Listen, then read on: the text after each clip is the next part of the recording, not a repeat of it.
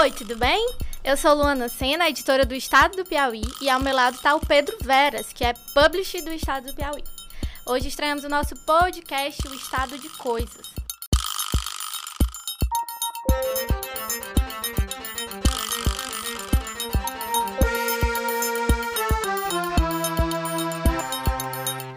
Semana a gente vai estar aqui conversando sobre assuntos que foram notícia e que merecem destaque ou que a gente acredita que vai ser notícia nos próximos dias. Oi, tudo bem? Eu sou o Pedro Veras e, como disse a Luana, o Estado de Coisas, que é o podcast do Estado do Piauí, pretende aprofundar um pouco mais a visão que a gente tem sobre os fatos e sobre as situações que a gente considera importantes e que a gente entende, né, e que precisam ser debatidas e comentadas para além da, da notícia. O Estado do Piauí é um veículo de comunicação novo, estreamos em 2021 com a proposta de levar informação para além dos fatos. A gente não procura ser isento, a gente procura ser coerente e a gente traz agora um pouco da proposta do Estado do Piauí para esse universo dos podcasts. Hoje, no nosso primeiro podcast, a gente vai falar de três assuntos. Primeiro, o horror do feminicídio, né, que segue com força em Teresina. É, essa situação de medo que as mulheres vivem foi pauta no estado do Piauí e a gente vai falar um pouco mais sobre isso hoje, ouvir um pouco a opinião do Pedro e tentar levantar essa discussão. É, também vamos falar sobre a situação do transporte coletivo na capital. Gente, cadê o ônibus? E vamos falar também de oportunidades. A tecnologia oferece a cada dia mais chances de trabalho, de, de desenvolvimento profissional, mas ainda existem poucos cursos e se dá também pouca atenção para os jovens, para a galera que está entrando agora no mercado de trabalho se desenvolver melhor nessa área. Isso mesmo, Lana, são três, três temas aí muito importantes e é importante que a gente diga para quem está nos escutando que uma das, das bases, dos pilares de o estado do Piauí é a interatividade e é sempre ter feedback, colaboração. Então a gente não pretende ser só um podcast para ser ouvido, mas a gente quer escutar também. Então pode interagir com a gente nas redes, é, e-mail, no site, né? Deixando os comentários no site, entrando lá no, no Instagram e mandando direct para a gente para dizer o que achou do deste primeiro episódio e deixar também sua opinião, seu comentário, que a gente pode trazer para cá também, além do site. Nas últimas semanas, o estado do Piauí publicou uma reportagem especial é, abordando os dois casos recentes de feminicídio que aconteceram na cidade de Teresina. É, chamou muita atenção da gente para a pauta o fato de que em menos de 48 horas, né, dois crimes bárbaros aconteceram à luz do dia. E a nossa pauta ela era muito no sentido de comparar as histórias, de ver o que tinha em comum nas histórias da Marilene e da Valdirene, né? Ambas é, assassinadas pelos seus ex-companheiros. E, e aí a gente fica pensando, Pedro, o que é que o Estado pode fazer pela segurança das mulheres? Assim? Ou o que é que o Estado não tem feito, né, Luana? O Boa. Estado brasileiro, o Estado piauiense, o que é que tem faltado? A gente vê que segurança pública tem sido sempre o foco do, do, do debate eleitoral na última campanha presidencial, né, a campanha de 2018. O, o foco em segurança pública foi grande, mas a gente está sempre falando em punição. Virou quase um revanchismo. No direito, a gente chama isso de o direito penal do inimigo. Você quer vingança, né? E aí é interessante que você quer vingança, você quer prender, e à medida que você prende, o Brasil é o país que mais encarcera no mundo, um dos países que mais encarcera no mundo, e à medida que você prende, a prisão passa a não ser mais necessária, e você quer matar, e você quer infligir dor sobre, sobre o, o acusado, sobre o, o apenado, né? E nada disso tem sido suficiente para essa sede de vingança. Mas o que acontece é que as pessoas continuam morrendo. Uhum. Né? As pessoas continuam sendo vítimas da violência e especialmente as mulheres continuam sendo, sendo vítimas da violência. E eu dizia, até no comentário no Instagram, que gerou um bom debate ali, que não adianta só prender. As pessoas disseram, ah, mas então não vamos prender. Não, não é isso. É que para prender um homem acusado de feminicídio tem uma mulher morta. E não tem nenhuma pena a esse homem que trará essa mulher essa mulher de volta. Então, o Estado precisa combater as causas do feminicídio. Isso não é feito no Brasil nem como política de Estado, nem como política de governo. Você não, não tem um combate a essa cultura machista que faz com que os homens matem mulheres ainda para, seja pra, no entendimento deles, para lavar a honra, seja por ciúme. Você não tem é, nada disso. E é o que a gente precisa encontrar uma saída urgente para isso. É de começar a diminuir o número de, de feminicídios por um entendimento diferenciado da sociedade mesmo. De criar uma cultura diferente contra essa, essa cultura do do machismo, né? A gente comentava lá na redação, e vale lembrar que somos uma redação essencialmente feminina, né? De repórteres mulheres, design mulheres. E a gente comentava que é, o cara vai para a prisão e acaba que se lá dentro ele se relacionar com outra companheira, no futuro ele pode violentá-la e matá-la novamente. Então, a delegada que a gente escuta também, especialista, fala das medidas protetivas que essas mulheres que foram vítimas já tinham e que de nada adiantou, né? É, porque você veja, qual é a, a, a, a pena, o medo da pena, o receio de ser punido, de cumprir uma pena, deveria ser o que faz com que alguém não cometa um crime. E você vê que a maioria dos homens cometem suicídio depois. Então, para ele não importa qual é a pena. Ele comete suicídio em seguida. Ou então, para ele, o que importa é que aquela pessoa esteja morta. Se não vai ser dele, não vai ser de mais ninguém e ele topa a pena. Então, se, se a pena for a única solução proposta, isso não vai, não vai nem diminuir. O que a gente vai ter aí é alguma coisa em torno do fim da impunidade legal, se todo homem que praticar o feminicídio for preso. Porque eles não têm medo nem da medida protetiva. A medida protetiva que a gente costuma ouvir as mulheres dizendo é para que, que eu quero uma medida protetiva? A medida protetiva é um papel. Então elas acabam entendendo que a melhor medida protetiva que ela tem é continuar numa situação de violência onde ela está viva, mas aguenta a violência, seja a violência sexual, seja a violência psicológica ou até mesmo uma agressão física suportável, né? Uhum. Porque ela entende o quê? Se eu sair daqui, ele vai me matar. Então eu preciso estar aqui. A melhor medida protetiva para ela é ficar ali naquela situação. Então é complicado, porque o Estado não oferece também essa rede de amparo. Se a mulher vai sair de casa e ela vai para onde? Ela vai ficar protegida como? Em que lugar? É, é um, uma situação, Luana, muito, muito complexa e que, infelizmente, eu não vejo no radar das autoridades nenhum programa efetivo. No que pese no estado do Piauí, a gente já ter aquele aplicativo que, chegou a ganhar prêmios, depois não, não ouvi mais falar sobre o assunto, que o fato é que duas mulheres semana passada em Teresina foram foram assassinadas no meio da rua e à luz do dia. E ainda tem o seguinte, que é esse, a gente pode fazer um recorte de repercussão desses crimes. Várias mulheres são assassinadas aí também no interior do estado e não tem a repercussão. Exato. Então você tem um recorte territorial primeiro. Está no interior, está na capital. E estando na capital, está em que bairro? Dá para fazer um recorte racial, qual era a cor dessas mulheres e a medida e a relação disso com a repercussão. A que classe social, por assim dizer, essas mulheres pertenciam e qual foi a repercussão? São vários recortes que você vai fazendo e que acaba por tornar uma situação tão complexa que é melhor ser entendida, é mais fácil de ser entendida, tanto pela estrutura do Estado, do governo, como pela própria sociedade, como um problema policial. Porque pensar nisso como um problema cultural, como um problema da sociedade, exige um nível de interpretação e de entendimento que fica completamente é, fora da maior parte das pessoas.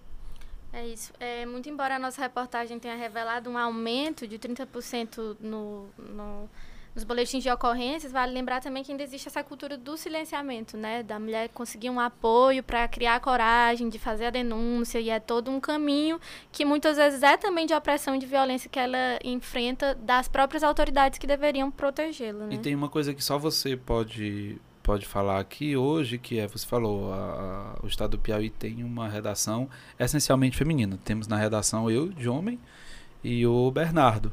Né? Todas as repórteres e estagiárias são mulheres. Como é que foi para vocês? E agora eu estou invertendo aqui. Como é que foi para vocês? Como tem sido?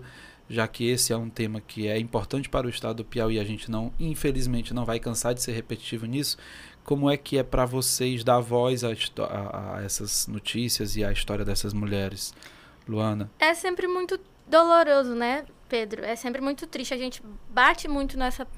A gente fala muito dessa pauta, a gente bate muito nessa questão no site, mas toda vez que acontece um novo episódio é como se fosse a primeira vez. E acho que quando uma mulher morre vítima de, de violência, todas nós morremos um pouco, né?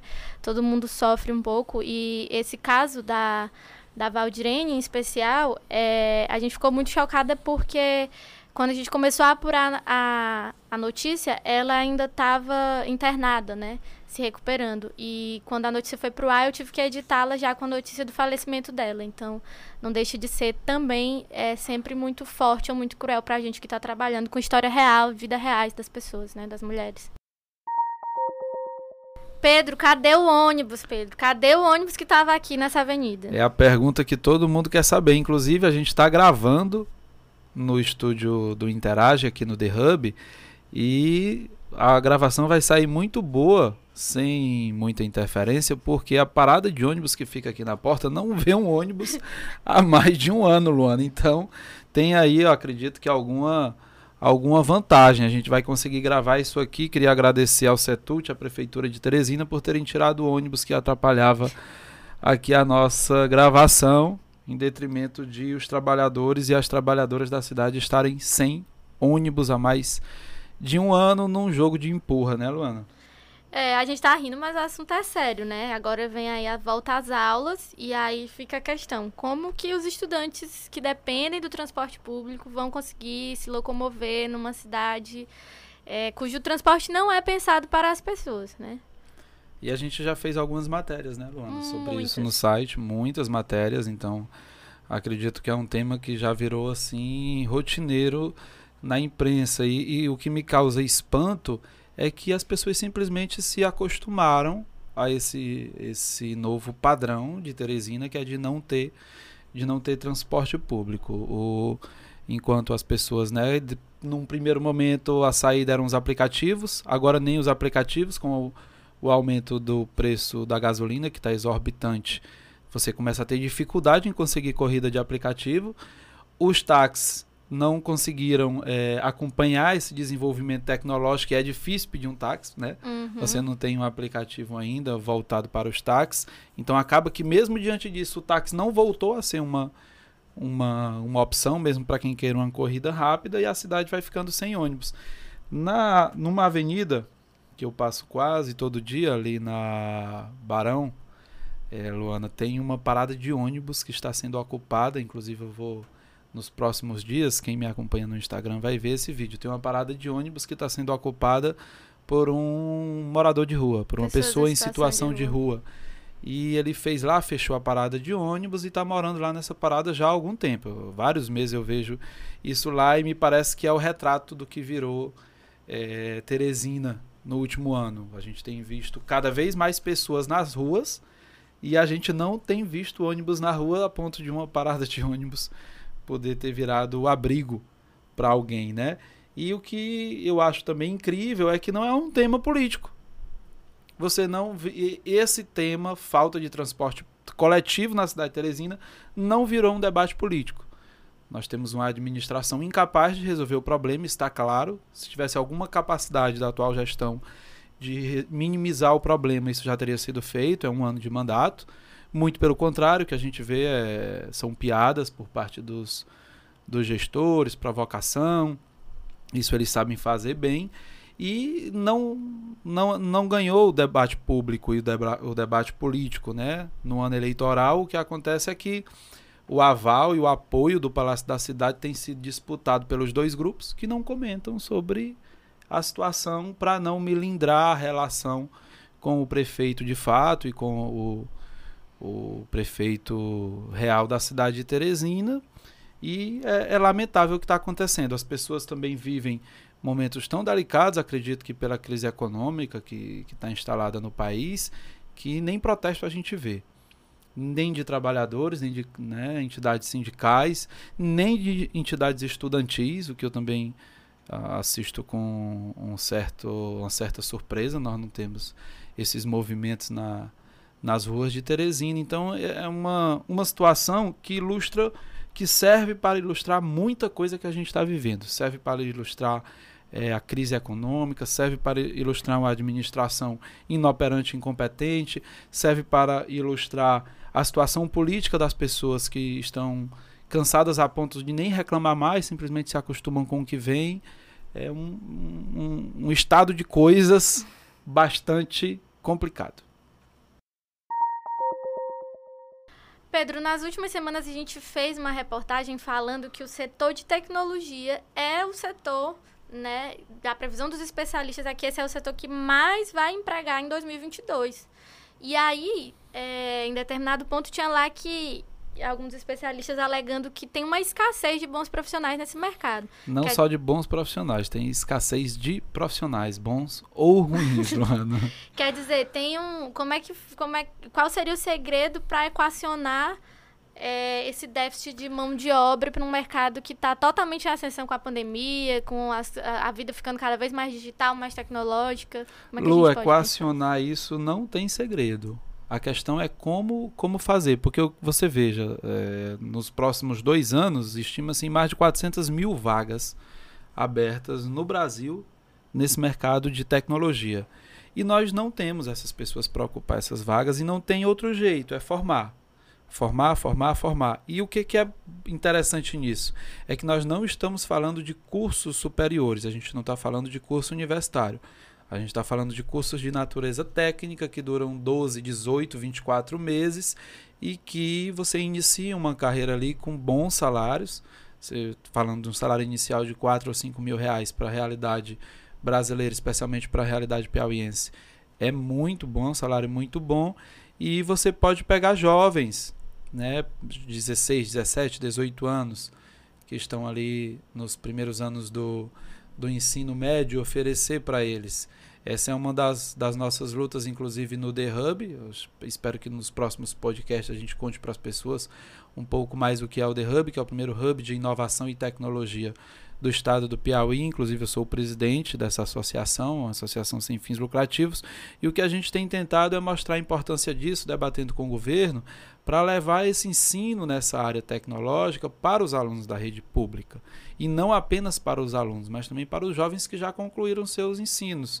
Nós vivemos aí um, um, um período onde está acabando esse período do mercado de trabalho da titulação, da diplomação. As empresas querem pessoas que resolvam seus problemas. É isso que o mercado de trabalho quer.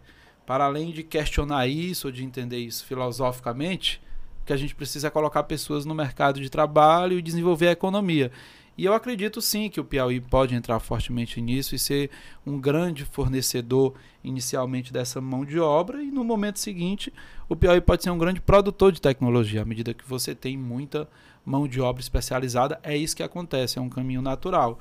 Então acredito que para o Piauí, para os jovens, seria realmente um, um, uma grande oportunidade se nós tivéssemos políticas públicas voltadas para incentivar essa formação. Não estou falando de, desincentivar outro tipo de formação, mas estou falando de acrescentar nisso nas possibilidades. Inclusive do jovens. ensino básico, né, Pedro?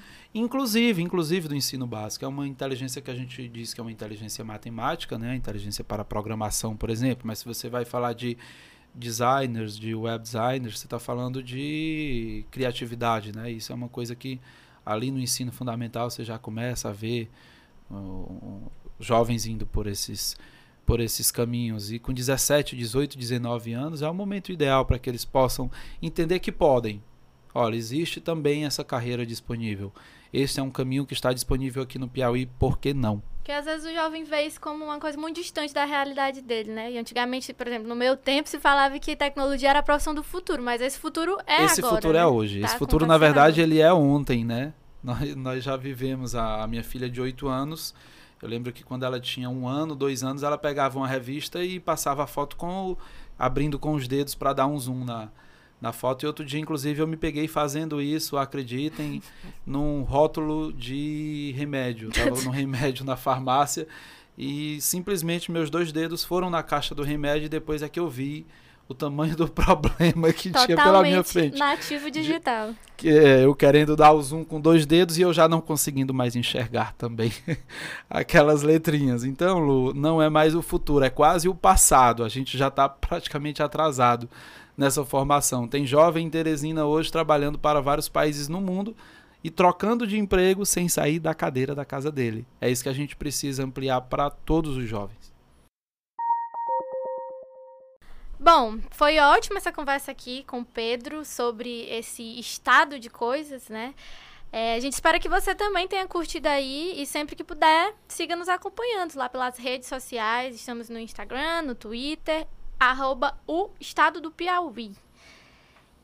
E também acessando o estadopiauí.com. Deixe seu comentário, manda pra gente sua sugestão de pauta, pode sugerir, criticar e elogiar também, né? Pedro, obrigada pela sua participação. Ah, Luana, foi muito bom. Esse é nosso primeiro podcast. Eu espero que seja o primeiro de vários e vou ficar aguardando o, o feedback e os comentários de todo mundo que estiver nos ouvindo para que a gente possa, no segundo episódio, já trazer um pouco desses comentários aqui também.